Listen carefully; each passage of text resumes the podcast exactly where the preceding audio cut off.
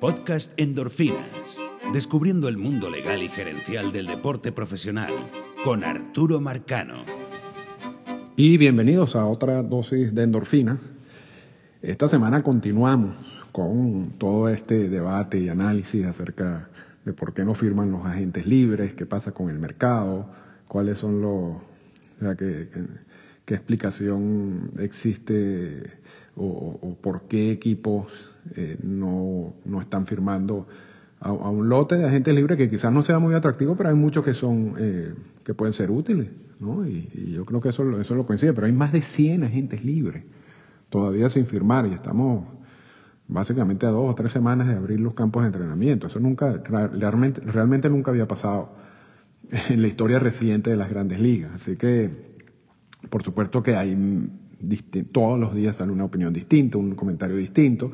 Vamos a oír la cápsula que la grabamos en vivo, o sea, fue una conversación con Efraín Sabarce, esa es la otra voz que van a escuchar, eh, en el cual discutimos varios de estos puntos importantes.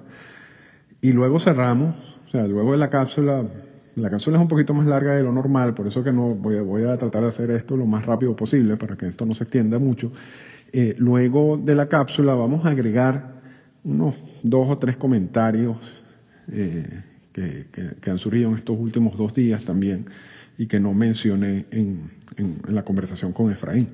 Así que vamos directo con la cápsula y luego terminamos con las conclusiones explorando el mundo legal y gerencial de las grandes ligas, con Arturo Marcano. Cápsula de endorfina en el infield.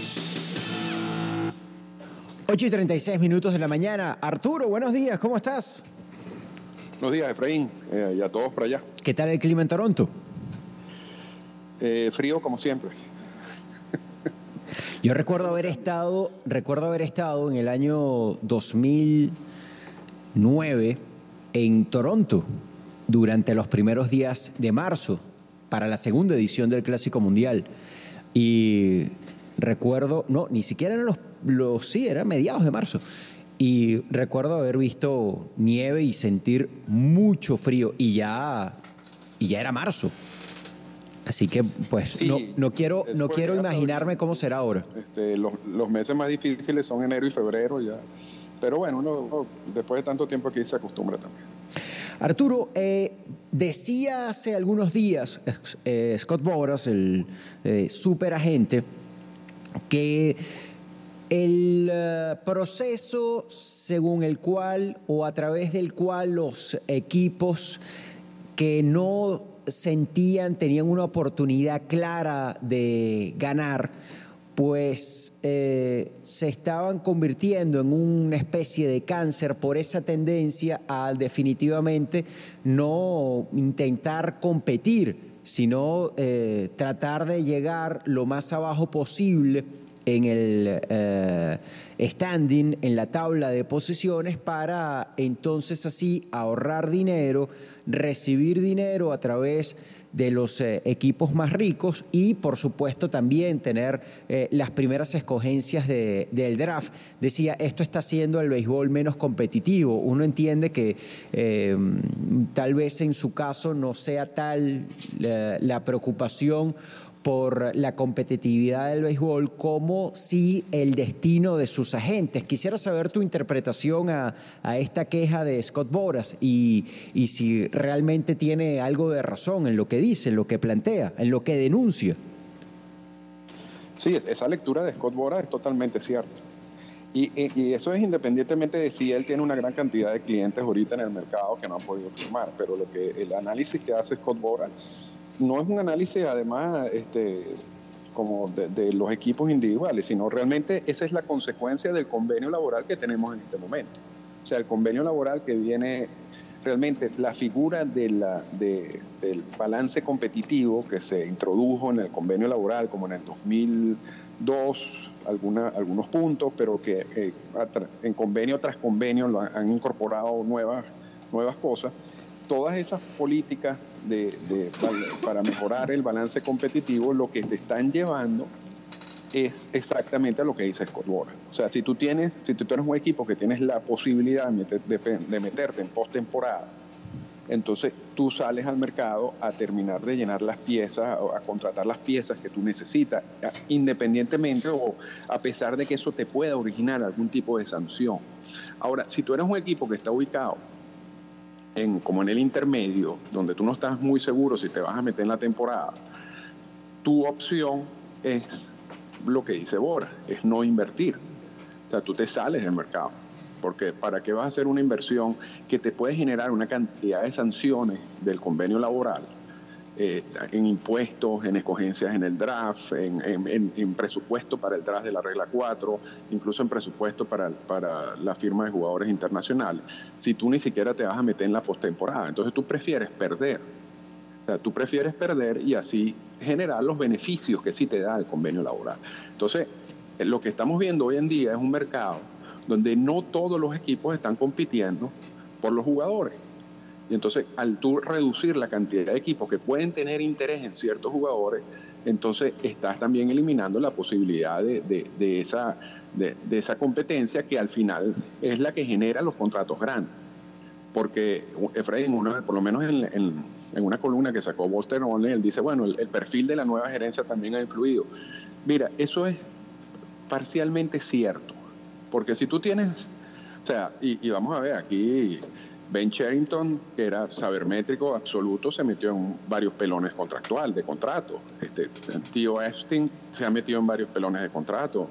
Este, o sea, eh, eh, esto eh, se ha igualado el, el, nivel de la gerencia a nivel de grandes ligas, sí, pero cuando tú tienes cuatro o cinco gerencias, por más sabermétricas que sean, manejando la más, toda la información que sea, y tú tienes un jugador que a las cuatro gerencias le interesa, entonces esa competencia genera contratos que van mucho más allá por encima de lo que ellos están dispuestos a pagar, porque para eso está la competencia. El problema es que ahorita no hay competencia. O sea, este, están los que quieren perder básicamente y los que quieren ganar, que además ya están muchos de ellos ahorcados en presupuesto, porque si siguen gastando se van a pasar del impuesto al balance competitivo y van a generar más sanciones. Entonces tenemos, esa es la realidad del mercado ahorita y por eso es que no vemos tantas firmas.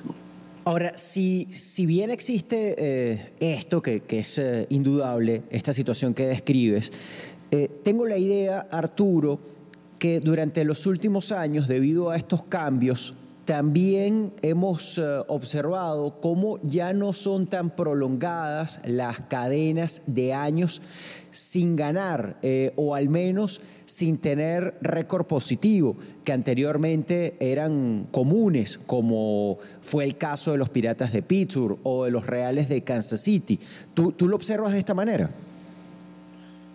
Bueno, en, términos generales, el béisbol, o sea, a pesar de que la política del CELIC se llamaba para, para eso, para balancear eh, el balance competitivo, o sea, valga la redundancia, para, para mantener o para incentivar el balance competitivo eh, en la liga, en términos generales, y quitando por supuesto los años de los Yankees, pero habría que remitirse mucho más atrás, la eh, MLB ha sido una liga bien competitiva eh, a diferencia de quizás otras ligas, este, como la NBA o la NFL, eh, han habido, el gran problema siempre ha sido de que, bueno, y eso pasa en todas las ligas también, de que hay equipos ubicados en mercados pequeños que generan mucho, muy, poco ingreso localmente y hay equipos ubicados en grandes mercados, como los Yankees, por ejemplo, los Dodgers, que generan mucho dinero. Entonces, allí era donde Celi, que venía de un mercado pequeño, con los cerveceros de Milwaukee, eh, convenció al resto de los dueños de equipo, esta vez como comisionado, de decirle, mira,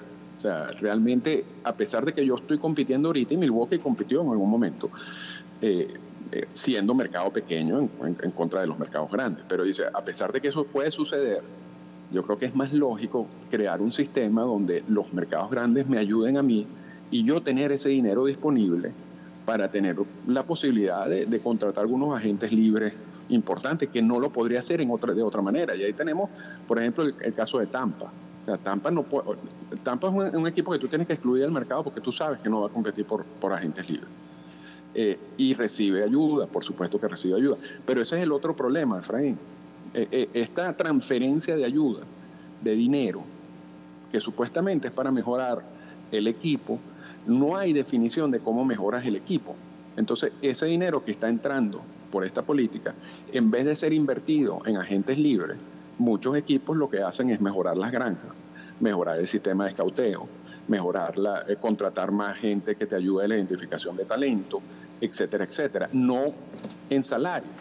Y, tiene cierta lógica, porque dice, ¿para qué yo voy a invertir 50 millones de dólares que me dan de la política esta de redistribución de ganancias este año en agentes libres si yo no tengo vida este año?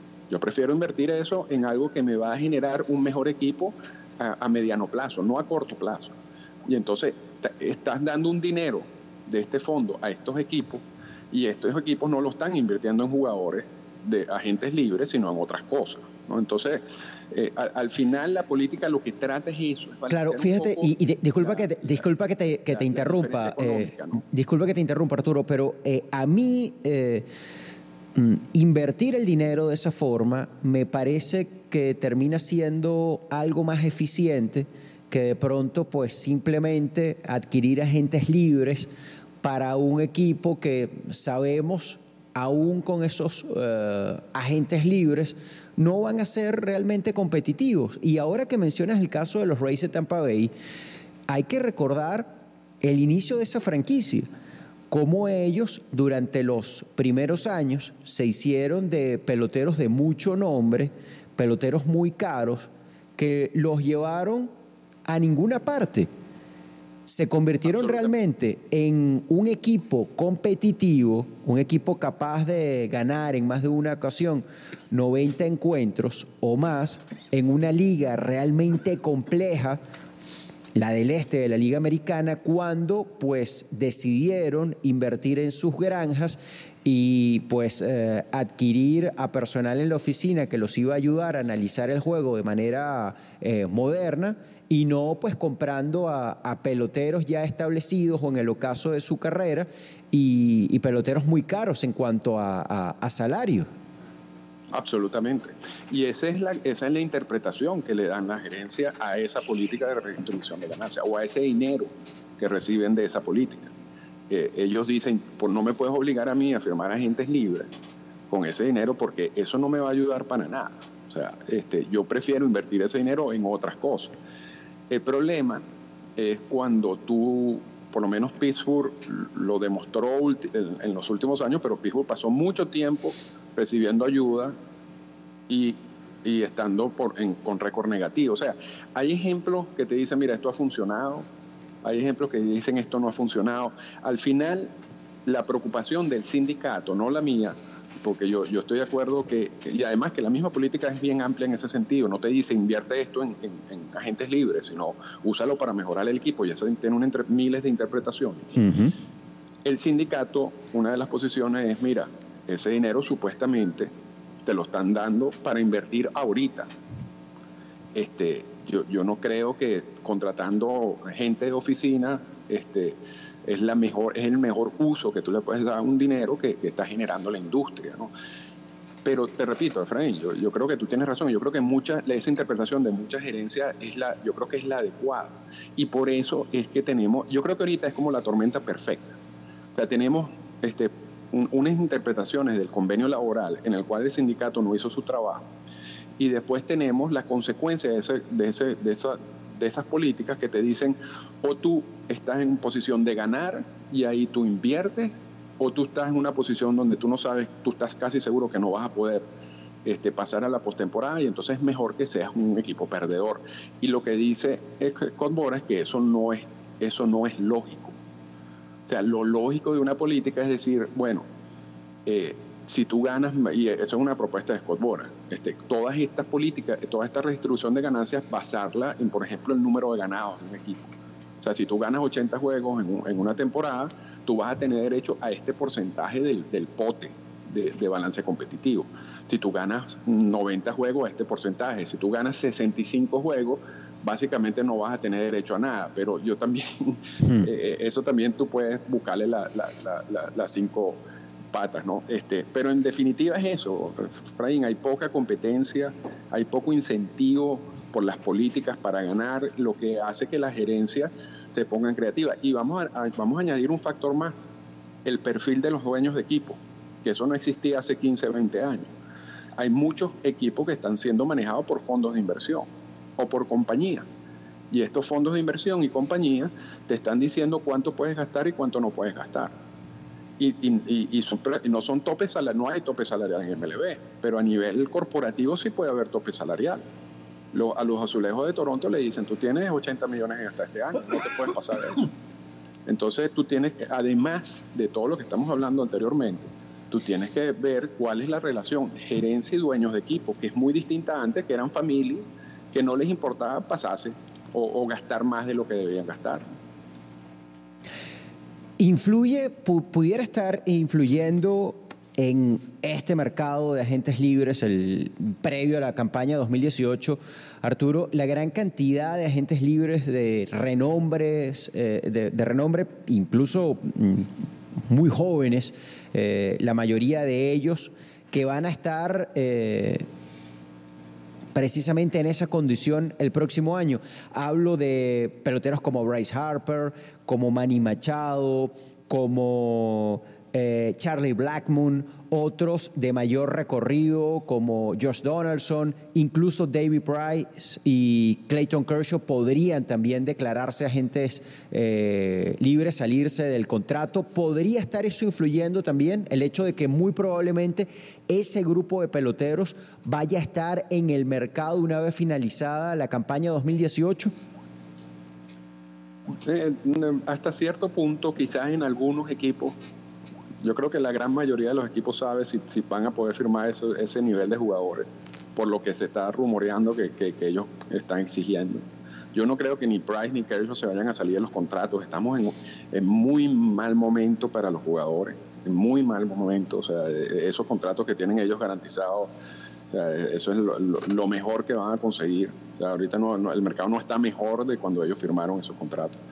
Eh, en el caso, posiblemente el, caso de Harper y, Manny Machado, ahí vamos a ver competencia ¿no? entre los equipos que están dispuestos a hacer ese tipo de inversión y, y, están dispuestos a que ese tipo... Y entonces aquí vamos a ver otro punto, Efraín. Fíjate que una de las cosas que dice que la sabermetría ha eliminado son los contratos a largo plazo, porque se supone que no, no son, bueno, se supone no, son, no, no son efectivos. Pues tú, tú, estás comprando tres o cuatro años de, de, buenos años del jugador y, el resto básicamente tú estás regalando el dinero. Eh, pero eso no es de la sabermetría, eso, eso, eso viene mucho tiempo. Lo que pasa es que antes, bueno, había más competencia y esa era la única forma. Entonces, vamos a suponer que, que cinco equipos quieren a Bryce Harper y entonces los cinco equipos son extremadamente sabermétricos y dicen yo no voy a dar más de cinco años. Eh, y, y, entonces él quiere 200 millones, vamos a ver, 40 millones por año. O sea, algún equipo habrá, podrá dar ese dinero, posiblemente. Ahora, al dar 40 millones de dólares por temporada, o más de 30 millones, o 35 millones por temporada, tú te estás amarrando porque te, ahí mismo te cae el impuesto de balance competitivo. O sea, el, firmar a un jugador a largo plazo lo que te ayuda es que tienes, vas a tener menos posibilidades de pagar impuestos al balance competitivo, a que te sancionen y todo ese tipo de cosas. Entonces, si tú no crees en, esos contratos a largo plazo y, quieres firmar un contrato a corto plazo, que es lo que, o sea, los datos te dicen que va a ser el momento efectivo, los años efectivos del jugador, entonces tú vas a ser castigado. Entonces, esa, esa, esa negociación en particular, esas dos, la de Bryce Harper y la de Manny Machado, nos va a terminar de explicar qué es lo que está pasando en el mercado. Yo creo que este año, por, por, por la calidad de algunos jugadores, este, quizás hay algunas dudas acerca si es el mercado, son los jugadores, etc. El año que viene vamos a estar bien claros acerca de cómo funciona este mercado. Ahora, que, que esa posibilidad elimine el interés de todos los equipos este año de firmar gente libre no, porque quizás un 70%, un 75% de los equipos este año saben que no van a firmar ni a Bryce, ni Bryce Harper ni a Manny Machado. Lo saben desde ya, o sea, no, no hay presupuesto en ellos para hacerlo. Entonces, ¿por qué no están más activos este año? Bueno, por lo que explicaba anteriormente. Arturo, vamos a suponer que los Tigres de Detroit ganaron hace un par de años la Serie Mundial con Miguel Cabrera en un rol estelar.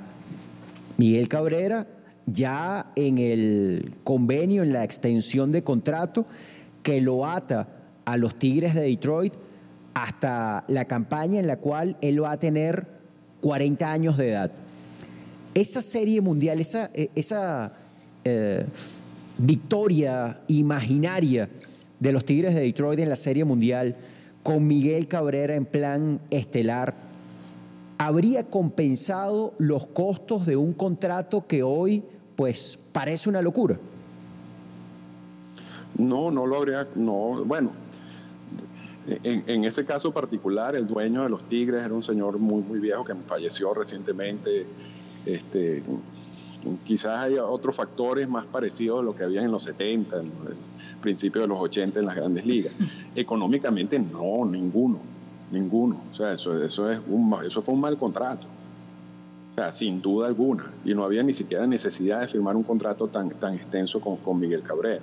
Y esos son el tipo de elecciones que no solamente estas gerencias o las gerencias jóvenes, porque antes también decían eso, eso es una locura firmar ese contrato de esa manera, al igual que el contrato de Stanton, al, igual que el contrato de David Price, el último que firmó con los Medias Rojas de Boston, eh, sobre todo el de Price por los riesgos de, como lanzador, y lo vimos el año pasado. Este, esos contratos normalmente son muy, tienen un alto nivel de riesgo, pero el problema es que la gerencia sea, repito, si hay competencia, si tú tienes, o sea, si tú tienes miedo de que el jugador se vaya a ir, o si tú eres un gerente que estás en una posición en la cual este, meterte a la postemporada o mantener ese tipo de equipo es importante para que tú como gerente preserves el cargo a corto plazo, tú te tiras el riesgo. Porque después tú dices, bueno, si firmo a este jugador por esa cantidad de dinero y ganamos o nos pasamos a la postemporada, por lo menos yo me quedo en el cargo. El problema de, ese contrato, los últimos cinco años, yo no lo voy a ver, porque ya, yo estaré en otro equipo. Y pasa con Dambrowski en, en estos momentos. Entonces, acá hay cantidad de factores que te pueden explicar por qué se firman o por qué se firmaban ese tipo de contratos. Yo creo que hoy en día las gerencias están más claras, las gerencias saben exactamente cuál es la consecuencia económica de, ganar un, campeonato y emocional y la relación con los fanáticos y todo este tipo de cosas, pero la, gerencia también sabe que muchas veces estos contratos terminan siendo un gran peso que tiene el equipo y la gerencia y en su relación con, incluso con los fanáticos. Entonces, yo no sé, hay alguien que te dirá que sí, porque ganarlo es todo y ganar la Serie Mundial es lo más importante, es, el, el objetivo de tener un equipo. Hay otros que dirán que, no, porque realmente las consecuencias y el, peso económico y financiero que genera eso en las operaciones del equipo a futuro realmente como que anulan este, lo otro, ¿no? O sea, tú tienes las dos versiones, pero yo, yo, yo me inclinaría por la segunda, eh, a pesar de que me pueden crucificar por ahí. Arturo, muchas gracias. Chévere, Efraín, mucha salud.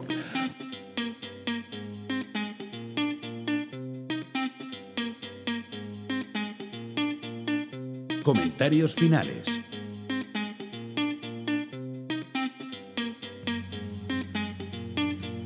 Y esa fue la conversación con Efraín Sabarce eh, sobre todos estos temas de cómo, por qué está tan lento el mercado, de agentes libres, y bueno, ahí tocamos varios aspectos.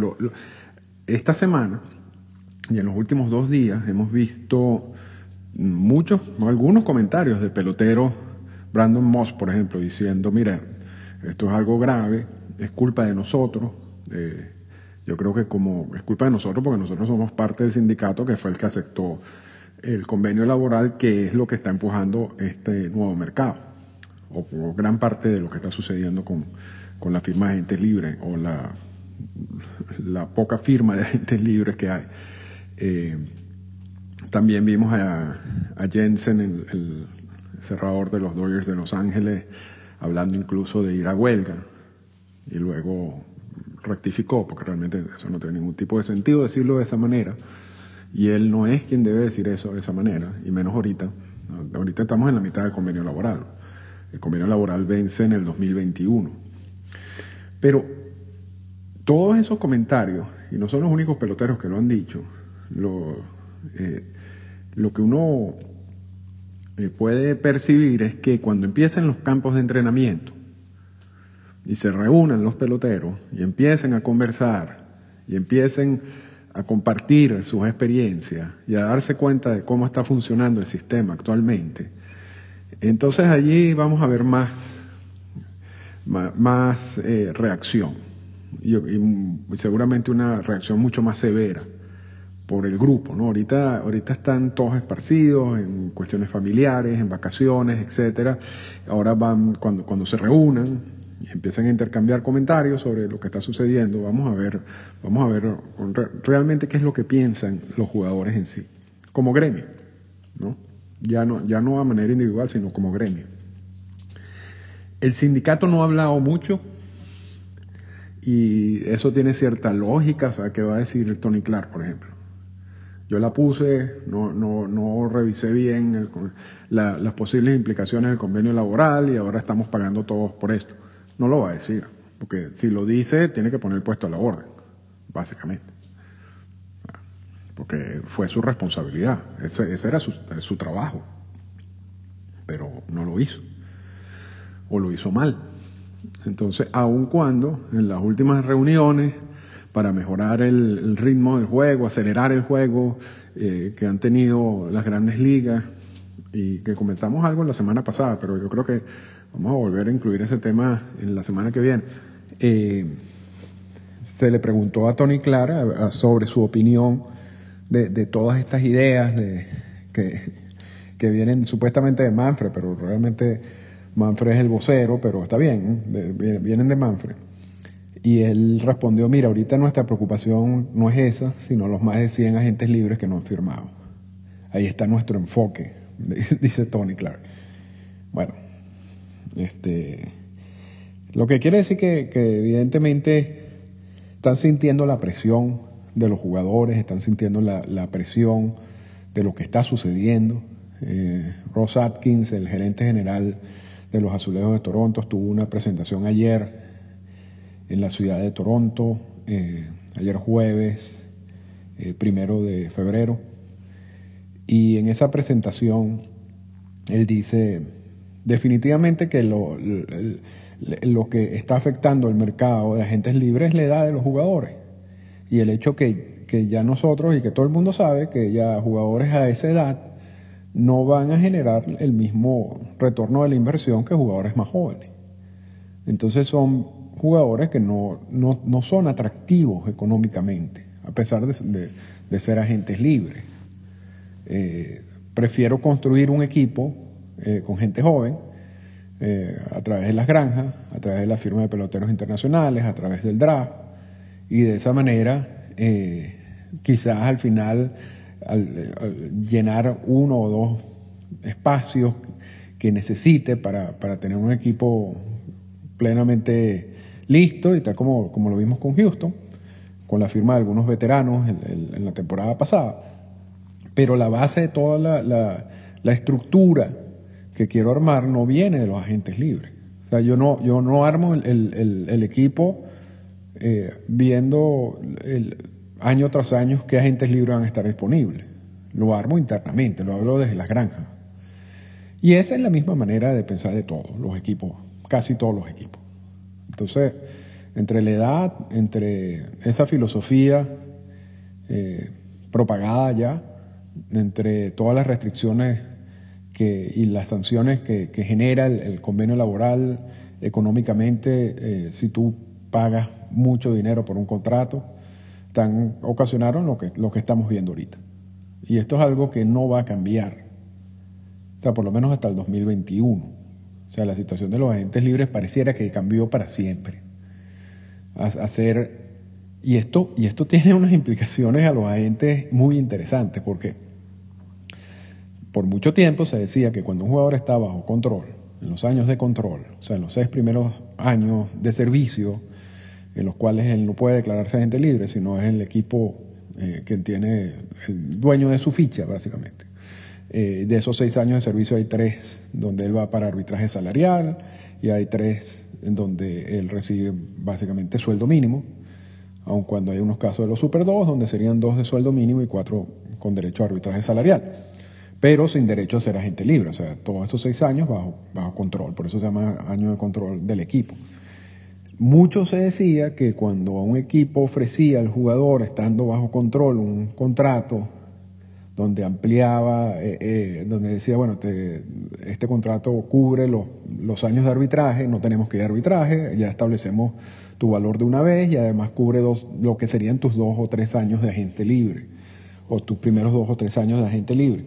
Muchos decían que eso no era económicamente eh, interesante para el jugador. Porque la teoría por mucho tiempo es que cuando el jugador se convertía en agente libre, recibía más dinero, porque había más, habría las competencias. O sea, no, en vez de negociar con un solo equipo, va a negociar con 29 o con 30 equipos. Y esa, y esa, y esa negociación con 30 equipos va generalmente, generalmente eh, producir un contrato por bastante dinero o por mucho más dinero del que tú podrías negociar con, con el equipo que tiene el control sobre ti. Entonces, los contratos, por ejemplo, vimos casos negativos como el de Salvador Pérez, lo estamos viendo ahorita con José Altuve. Eh, recientemente vimos a, a Rugner Odor firmar un contrato parecido, que también quizás lo criticaron, eran más de 50 millones de dólares. Ahorita resulta que pasó a ser un gran contrato por cómo está el mercado. Eh, Elvis Andrews igualmente, un gran contrato. Pero todos esos contratos de esos peloteros bajo control fueron criticados por y por muchas razones, sobre todo por los agentes estadounidenses. Y uno de los que tenía una teoría de esos contratos y de la negativa de firmar esos contratos en términos generales era Scott Boras. Porque él decía, yo no voy a regalar años de agente libre al equipo. Yo prefiero que el equipo, que el jugador cumpla sus seis años de servicio y después se declare agente libre. Y, en el, y como agente libre él va a recibir mucho más dinero de cualquier contrato que le pueda ofrecer el equipo estando bajo control. Esa era la teoría de Scott Bora. Y la recomendación de Scott Bora a todos sus clientes. Así como habían otros agentes que decían, no, bueno, yo, yo prefiero que el jugador garantice algo de dinero, estando bajo control, y, promocionaban o aceptaban ese tipo de contratos. Boras estaba totalmente en desacuerdo de esos contratos, pero absolutamente. Y esta es como una de las primeras grupo de peloteros de Bora, al cual él le dijo no firmen extensiones, no firmen eh, contratos estando bajo control, espérense a que sean agentes libres. Y ahora están estos agentes libres en el mercado, ninguno firmado. Y me supongo que firmarán, pero ¿por cuánto firmarán? Mm, quizás no sea por el mismo monto que ya sus anteriores equipos le habían ofrecido en, por lo menos entiendo que a Rieta los COPS le había ofrecido alguna extensión en algún momento. Eh, entonces, se están cayendo algunas teorías del manejo de los agentes o de la forma como los agentes manejaban estos casos. Y, es, y, esto es un mensaje para los nuevos, para los agentes en general. Tienes que adaptarte al mercado, a lo que está sucediendo. Y está sucediendo algo que, o sea, el mercado cambió. Ya el mercado no era como tú pensabas hace 10 años. El mercado tiene otras características. Entonces te tienes que adaptar a esas características como agente. Eh, lo otro es que desde la existencia de la oferta calificada, casi ningún pelotero había aceptado la oferta calificada. Por el mismo, bajo el mismo principio. Si un equipo me está haciendo una oferta calificada por, por una cantidad de dinero, lo más seguro es que yo, como agente libre, vaya a recibir más dinero. O más, y, eso, la oferta calificada es un contrato por un año. Eh, y el, jugador pensaba, bueno, yo como, agente libre voy a conseguir no solo más dinero, sino también más años, que, es algo que también a algunos jugadores les interesa, ¿no? La estabilidad de estar en un equipo por, por más de un año eh, o por tiempo. Eh, y nadie aceptaba las ofertas calificadas. Ahora, las ofertas calificadas, si a alguien se le ocurre ofrecer ofertas calificadas esta temporada, eh, mira, yo, voy a, yo puedo pronosticar que van a haber muchos peloteros que van a aceptar esas ofertas calificadas. La del año pasado creo que estuvo alrededor de 17 millones de dólares por un año. Ahorita nadie está pagando esa cantidad de dinero a menos que seas una superestrella. Así está el mercado. Eh, entonces hay ofertas calificadas que van a ser aceptadas y se ofrecen. Eh, y, y y antes nadie aceptaba las ofertas calificadas. Así que eh, esas son algunas de las dos también consecuencias adicionales de, lo que está sucediendo con, este nuevo mercado. Y y bueno, esto seguirá. Esto no, esto no se acaba aquí. Nosotros vamos a también seguir con el tema, quizás no, no, no como esta semana y la semana pasada creo que también, donde nos hemos ampliado tanto, pero eh, esto va a seguir y yo va a ser más interesante, repito, cuando empiece el sprint training y empiecen los, los jugadores a, a, sentarse, a hablar, a conversar, el sindicato en sus reuniones y ver cuál es la, la posición de ellos como gremio y el mensaje que ellos quieren enviarle a los equipos. Pero al final, este es un sistema que va a estar vigente hasta el 2021. No creo que cambie el año que viene, o si cambia no va a cambiar mucho, quitando quizás el interés que puede haber por Ray Harper y por Manny Machado. David Price y Kershaw, si tienen el opt-out o la forma de salirse de sus contratos, no lo van a hacer. Lo, lo dijimos en la cápsula. Este no es un mercado para los jugadores en estos momentos. Esos contratos que tienen ellos no lo van a conseguir si se declaran agentes libres. De hecho, muy posiblemente a Price ni siquiera le ofrezcan un contrato de dos años. Y por decir algo. Entonces, pero esto, bueno, esta es la realidad de las grandes ligas en estos momentos. Vamos a ver en, en qué termina todo esto y hasta aquí los dejamos en el día de hoy y los esperamos en, otra, en otro podcast de Endorfinas la semana que viene. Esta fue una presentación del podcast Endorfinas. Para comunicarse con nosotros, escríbanos a las siguientes cuentas en Twitter. Arroba Arturo Marcano y arroba Endorfinas Radio.